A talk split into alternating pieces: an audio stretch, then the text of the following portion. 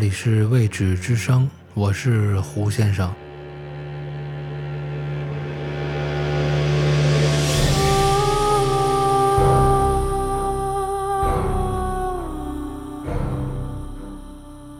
本集继续播讲洛夫克拉夫特的作品《克苏鲁的呼唤》第三部分的下半段。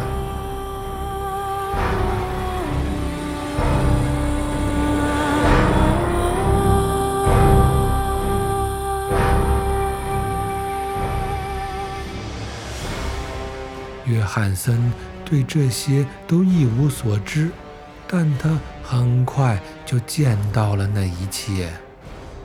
我估计，真正露出水面的不过仅是一个山顶，是骇人的由巨石构成的堡垒，也就是掩埋着伟大的克苏鲁的那部分。当我想到那些邪恶力量可能从那里出来时，我恨不得马上就自杀。约翰森和他的同伴被眼前这个恍若传说中的空中花园巴比伦似的宇宙奇观惊呆了，而且肯定不用人指点就知道，这就不是地球上能有的建筑。他们惊叹着那些绿色的巨石令人难以相信的体积，惊叹着那些巨型石柱令人眼晕的高度，并且惊奇地发现那些巨大的石像和浮雕上刻画的形象，与他们在警报号上的圣物箱里找到的那个小石雕上的样子一样。从手稿的字里行间看出，那些景象给约翰森留下了难以磨灭的印象。约翰森并不知道未来派的风格是什么，但他在描述那个城市的时候，却像极了未来主义者。他并没有说出那些建筑确切的样貌。只是不厌其烦地描述着那些巨大的角和面给他留下的深刻印象。那些面和角真是太大了，根本不是地球所能拥有的东西。况且那上面刻着恶魔般的形象和文字。我注意到他说到了角。这让我想起了小威尔科克斯曾经对我说的那些可怕的梦。他曾说，在梦里看见的那些几何体都是非同寻常，都是非欧几里得体，而不是我们所认同的球体和维度。现在，一个学识短浅的水手也说到了同样的东西。而他是实在地见到了那些可怕的形状。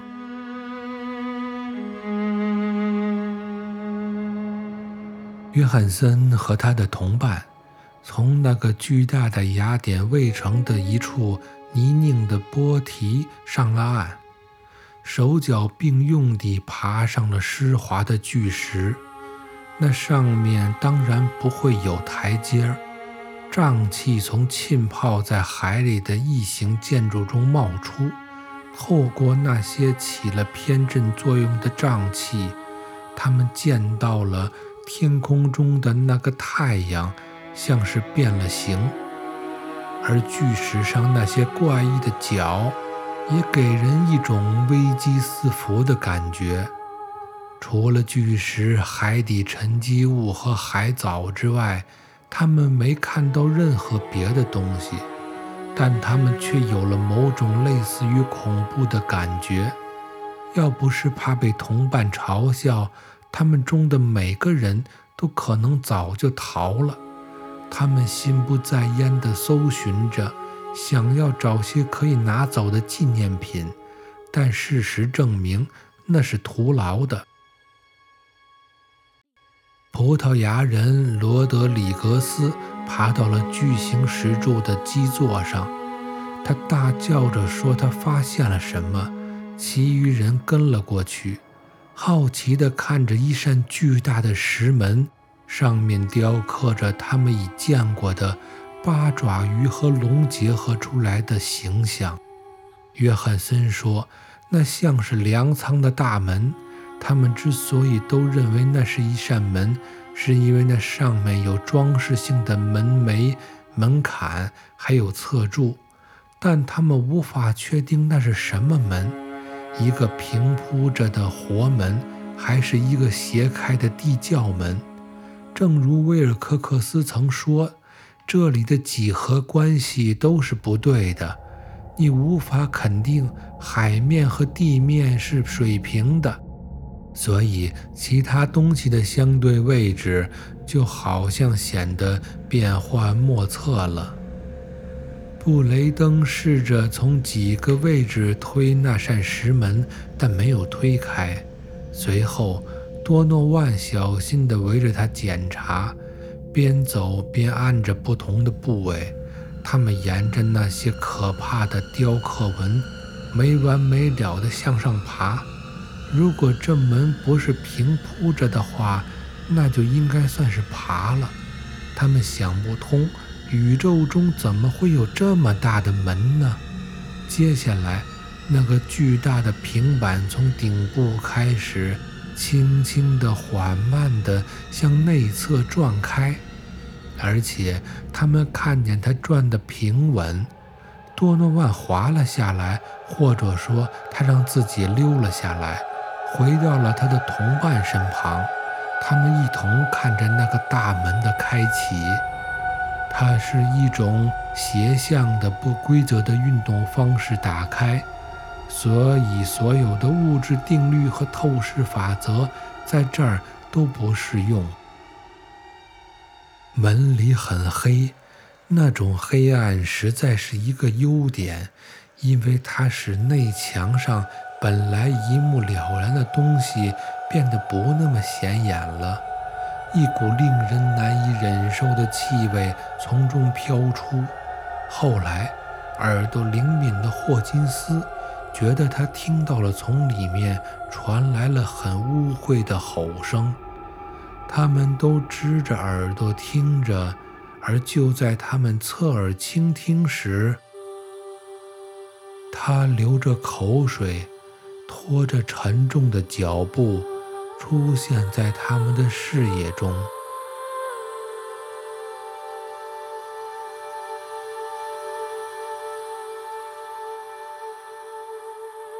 这里是位置之声，我是胡先生。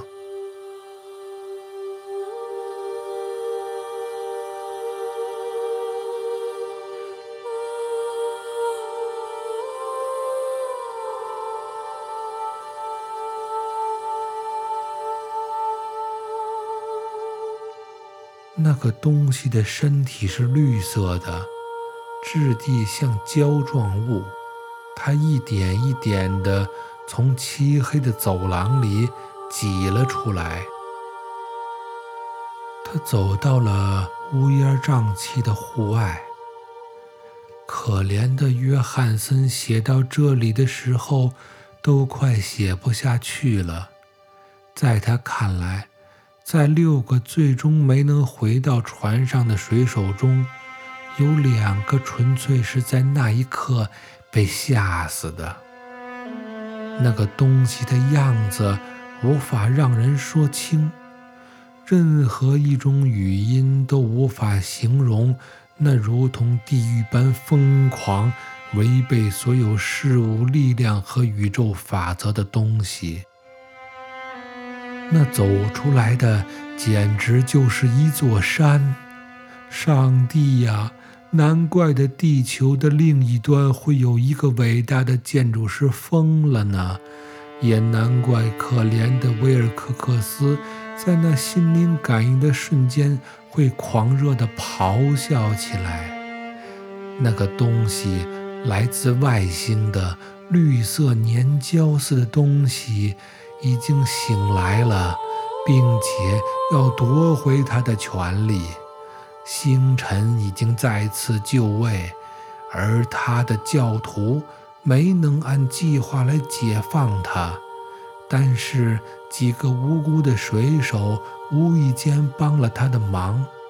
经历了千万亿年之后，伟大的克苏鲁又获得自由了，又可以为了尽兴而开始毁灭了。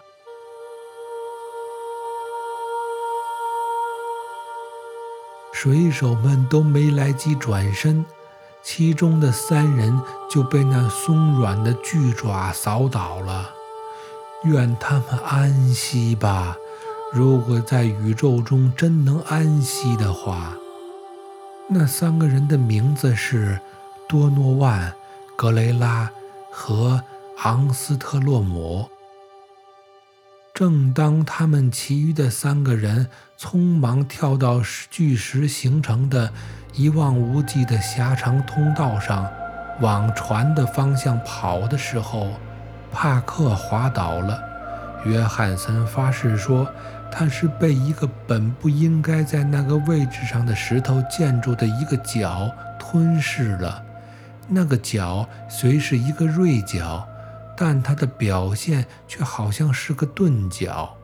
就这样，只有布雷登和约翰森回到了船上。当他们拼命地向警告号游去的时候，在他们身后，那个像山似的庞然大物。迈着笨重的步子，从黏糊糊的石头上走下，站在了水边，心有不甘地犹豫着。虽然他们都上了岸，但并没有将船熄火，所以他们手忙脚乱地在驾驶舱和引擎之间忙活了一会儿，警告号就起航了。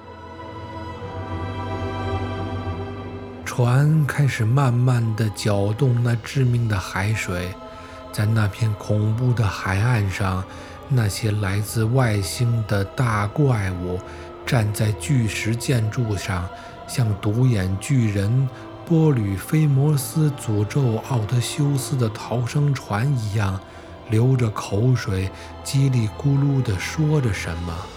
此时。伟大的克苏鲁做出了比传说中的独眼巨人更勇敢的举动，他年华的身躯溜进了水里，开始追赶快船，并掀起了仿佛汇聚了宇宙力量般的惊天巨浪。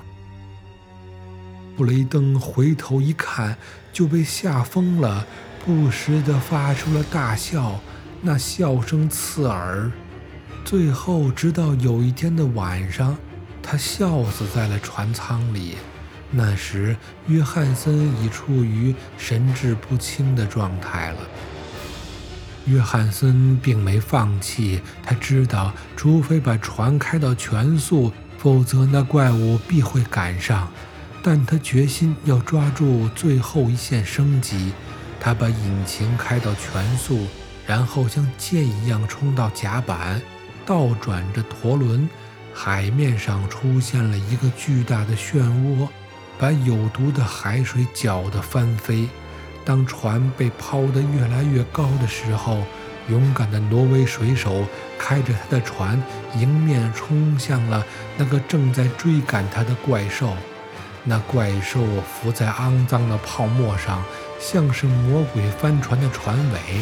那个丑陋的、扭动着触角的八爪鱼似的脑袋，几乎要碰到这艘勇往直前的快船的头的桅杆了。但那约翰森依然是毫不留情地继续向前冲。只听“空”的一声脆响，像是有球胆之类的东西爆炸了，海面上冲出了一团粘稠的污秽物。像裂开的翻车鱼，空气中一阵恶臭，像是同时开启了一千个坟墓。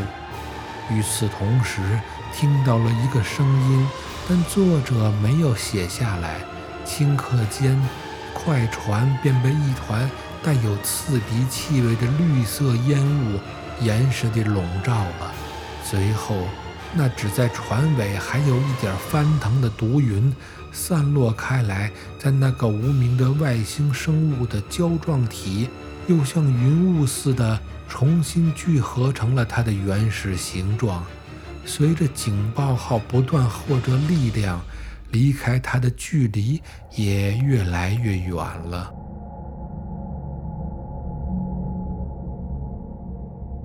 一切都结束了。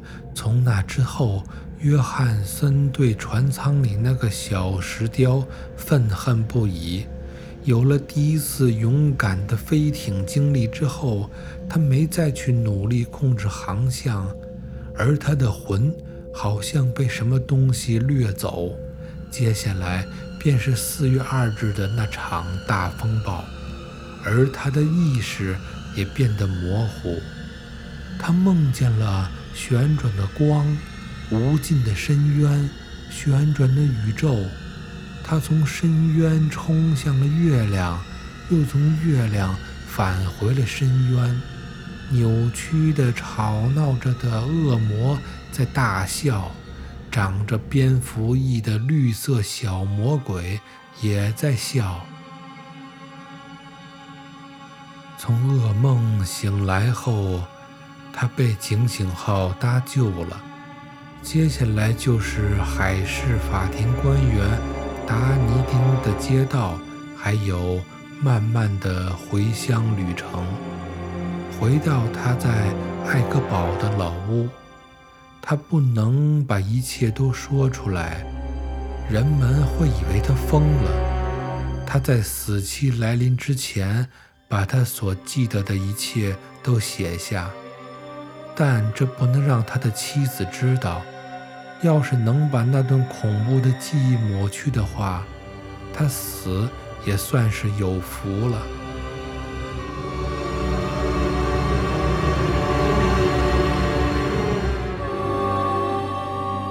现在我已经把他和潜伏雕以及安吉尔教授的文件一并装到了一个盒子里。我曾把它们都拼接到了一起，但我希望再不会这么做了。我已看到了宇宙中所有可怕的东西。我觉得我活不多久了。我的叔祖死了，可怜的约翰森死了，我也会死的。我知道的太多了，而那个邪恶教派依然存在。克苏鲁也依然存在。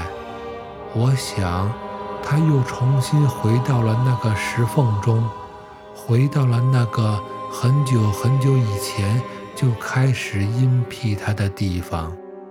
他在那个可怕的巨大城市再次沉入了海底。四月的风暴之后。警醒号曾在那片水域航行，但没发现任何情况。他在地球上的那些邪恶信徒，依然在偏远的地方围着一块巨石，将那个小雕像放在顶端，嚎叫、腾跃、摇摆。他应该是被困在了他的海底黑暗的无底洞中，否则此刻的世界将会充满了惊恐与疯狂的尖叫。谁又知道未来会是怎样呢？升起来的还会沉下去，沉下去的会再升起来。令人厌恶的东西在深渊中等待幻想。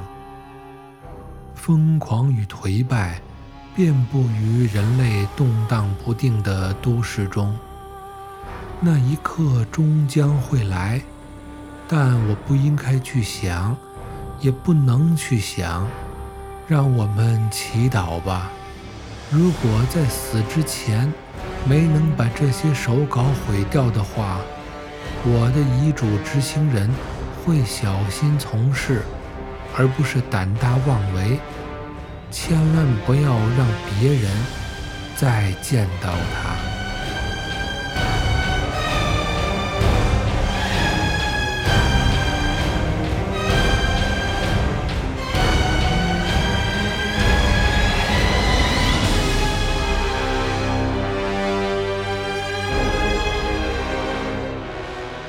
以上就是洛夫克拉夫特的小说《克苏鲁的呼唤》的全部内容。